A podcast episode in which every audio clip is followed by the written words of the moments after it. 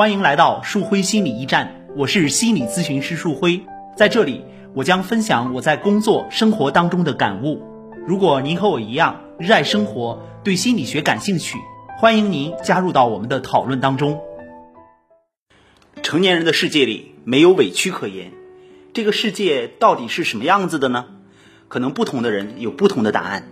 在很多人眼里，这个世界是充满委屈的，尤其是在亲密关系当中，有很多人的内心都有许多难以言说的委屈。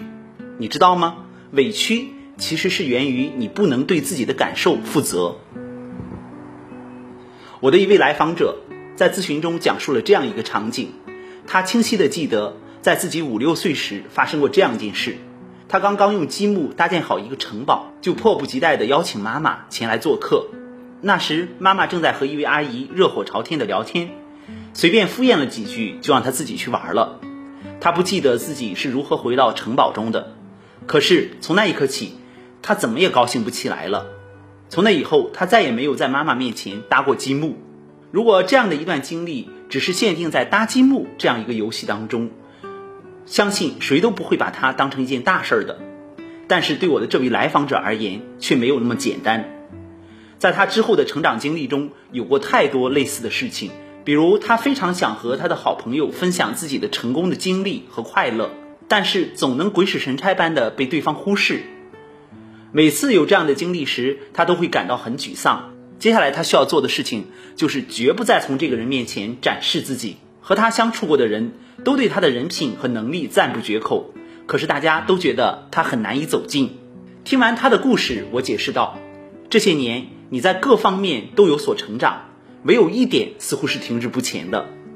他很诧异地看着我，问道：“是什么？”我直言：“你对委屈的承受能力好像没有增强，似乎还是和小时候搭积木时一样的。在那段经历中，你被妈妈忽视了。那时的你还是个孩子，自然而然会感到委屈。可是你在这些年来一直带着自己的这些委屈和别人相处。”就像选举时负责唱票的人所画的正字一样，每当有过一次这样经历的时候，你总要给自己画上一笔。不知道你现在已经积攒了多少个正字了？一个孩子为何会感到委屈呢？原因就在于他无法在自己被忽视、被错怪后对自己的感受负责。一个成年人为何会感到委屈呢？因为他想继续留着自己做孩子的权利。在看到这点后。我们也就不难理解，为什么很多人看似很成功，也很富有，但是却始终生活的不开心、不快乐了。在后来的咨询中，他坦言，在见我之前，他见过很多咨询师了，他们谈论的内容几乎都是指向原生家庭的，从来没有人和他说过，他其实一直在给自己画正字。我曾经在一次讲课中谈到过，成年人的世界里是没有委屈可言的。当时听课的人觉得这句话很有力量。在一段时间过后，这句话就被一些同学说成了这样：成年人是不能感觉到自己委屈的。这两句话的表达可不是一个意思。成年人当然有委屈的权利了，可是成年人不能像孩子一样。他和孩子的区别就是，孩子可以因为感到委屈而委屈，成年人则不能。作为成年人，如果你感到委屈了，那你就要说出来。